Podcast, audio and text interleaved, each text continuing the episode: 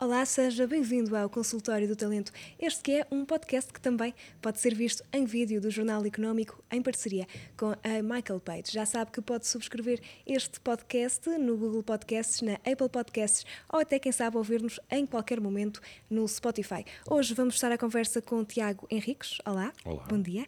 Vamos falar um bocadinho acerca de recrutamento global eh, e por isso ninguém melhor do que então o Tiago eh, para nos falar sobre isto. Tiago, queria lhe perguntar se eh, a pandemia foi uma das impulsionadoras desta forma nova de trabalho ou se já era uma prática que antigamente também já tinha muito relevo? O conceito não é, não é novo, hum, existe um pouco por todo o mundo, há, há várias décadas até. hum, francamente, a pandemia veio acelerar o processo, hum, mais não seja porque as pessoas, uh, com o seu novo normal, hum, em home office, uh, conseguiram dar outro tipo de garantias às organizações e, e vir também, hum, enfim, abrir também a possibilidade de olhar para o talento de uma forma mais generalista, mais global. O teletrabalho foi assim eh, um grande impulsionador eh, ou, como é que se eh, fez esta diferente forma de trabalhar? Era possível fazer recrutamento global sem termos teletrabalho? Uh, era, porque já era feito assim. Uh, Quer dizer, uh, vamos, vamos ser mais objetivos. Uh, a verdade é que um, o, o teletrabalho uh, era mais uma prática mais usual em algumas, alguns setores de atividade e esses, claro, levavam à frente naquilo que é o desenvolvimento desta, desta prática. Claro, como se generalizou o conceito, isto levou também a que outras empresas, outros setores de atividade pudessem uh, tornar isto uma prática mais recorrente.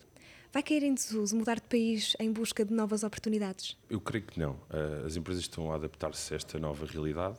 Uh, aparentemente as pessoas procuravam um modelo em que uh, lhes fosse oferecida maior flexibilidade e o trabalho a partir de casa era algo que de facto as pessoas pareciam valorizar muito e continuam a valorizar. A grande verdade é que existe também uma mudança de mentalidade e as pessoas parecem, por temas como nomeadamente se calhar o mais importante a saúde mental, parecem querer uh, um modelo híbrido e, e, o trabalho no escritório uh, fisicamente é, é, é com presença física é de facto muito importante. Portanto, eu não diria que esta vai virar a prática comum, embora hajam aqui certamente algumas alterações nos próximos, nos próximos anos. Quais são as características que distinguem alguém de forma a ter sucesso neste mercado tão internacional? Eu diria que são os, os skills uh, que as empresas procuram nas pessoas e é isso que as faz atravessar fronteiras. Se eu não tiver o talento que procuro e que preciso aqui, vou ter que procurá-lo no, no, outro, no outro local. As características das pessoas, eu diria que este modelo é um modelo um, interessante, mas difícil um, e exigente. As pessoas terão que ser necessariamente organizadas, não é? Uh, e, e, quando falo organizadas, não falo só para benefício da empresa, falo também para benefício da, do equilíbrio uh, emocional das pessoas. É muito comum uh, eu trabalhar fora de horas quando estou em, em, em trabalhar a partir de casa. Portanto, a organização é fundamental, a resiliência, o facto de eu não frustrar e celebrar em conjunto com os meus pares, com os meus colegas, leva a que eu tenha um, uma, uma, vida muito mais solitária, muito mais dura, não é? Um, e portanto eu acho que um, estes são os dois principais as duas principais características acrescentaria uma última se calhar que é ter alguma algum sentido de humor para levar todo este toda esta nova realidade que atravessamos e enfim com tudo o que se passa também à nossa volta organização resiliência e sentido de humor são então as três práticas diria que sim skills. haverão muitas mais nomeadamente ser inteligente para lá daquilo que é a inteligência clássica não é se calhar uma, os conceitos mais contemporâneos de Goldman como a inteligência social a inteligência emocional fundamentais, mas diria que são esses três os principais, pelo menos na minha visão. Uh, considera que trabalhar fora é uma coisa que já faz parte da pessoa ou é uma oportunidade que acaba por surgir? Eu acho que. E não há uma resposta certa. Existem pessoas que saem da faculdade com a intenção de ter uma carreira internacional, existem outras a quem a oportunidade surge um, muitas vezes nem sequer estão à procura, não é? Há algum headhunter que os procura, uma empresa que os procura e isso abre a, a perspectiva de poder uh, migrar. Gostava agora de falar um bocadinho consigo acerca de tendências.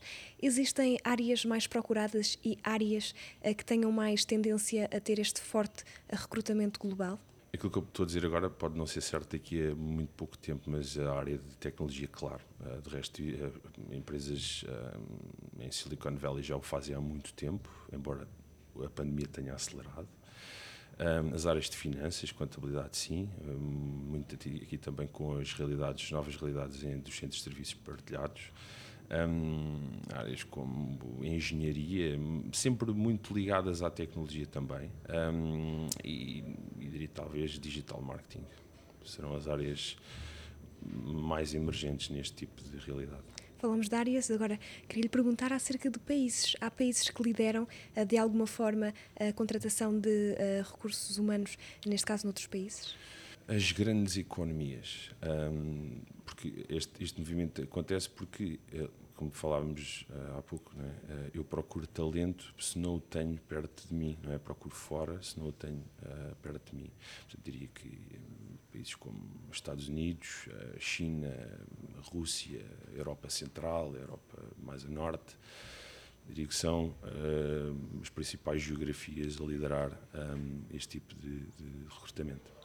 Isto uh, de quem uh, trabalha ter oportunidade de encontrar ofertas em qualquer país uh, também significa que para as empresas podem encontrar colaboradores de qualquer país. É uma vantagem ter um universo de escolha tão grande e tão alargado? Ou há alguns pontos onde isto pode ser mais uma dificuldade do que uma facilidade? Bom será sempre, não é? O mundo mais global é sempre, adivinho eu, melhor. Um, claro, dificuldades terão, uh, dificuldades sob o ponto de vista social, uh, sob o ponto de vista cultural, uh, sob o ponto de vista legal até, não é? Há aqui muitos temas que impedem algumas empresas de fazerem estes movimentos tão rápido como gostariam. Um, mas sim, acho que todos ganham, candidatos e clientes. Era a minha próxima questão. E lhe perguntar ah. se não há uh, alguém que beneficie mais, se, se, são os colaboradores, se são uh, quem, quem faz as oportunidades de emprego? Acho que não. As empresas encontram o talento que precisam para fazerem avançar os seus projetos.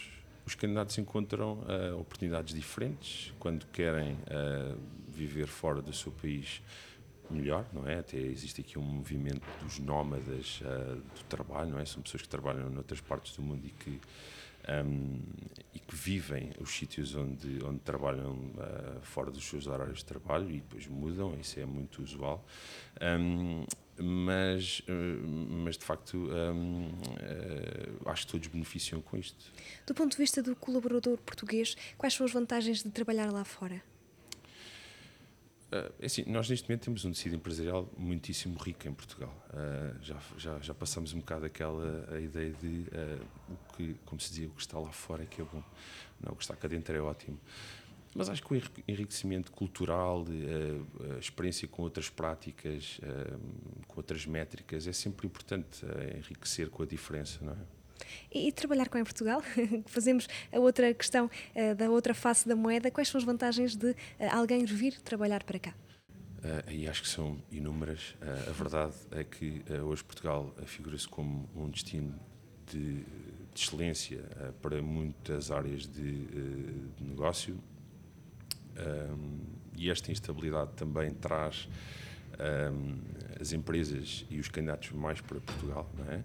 Há muitos pontos. Um, podia ser falar daqueles mais óbvios que são o clima, a segurança. Portugal é, segundo o ranking internacional, o quarto país mais seguro do mundo para viver. Um, mas depois há, enfim, podemos ir a outros temas como a gastronomia, que as praias. É, é, verdade, e é isso que traz muitas pessoas para Portugal e muitas empresas também, curiosamente. Um, mas depois também a, a qualidade das infraestruturas tecnológicas que temos um, e até, eu diria, a posição global que ocupamos no mapa, não é? Uh, estamos, uh, pelo menos, a meio de uh, Europa e América e isso são, são, é obviamente, uma vantagem. Muito obrigada, Tiago. Creio que ficamos todos agora um bocadinho a perceber mais estas realidades eh, que nos aproximam. Muito obrigada também a si que esteve desse lado. Já sabe que pode ver e rever todos os anteriores podcasts eh, que estão aqui no consultório do talento. É um prazer estar deste lado. Contamos consigo nos próximos episódios.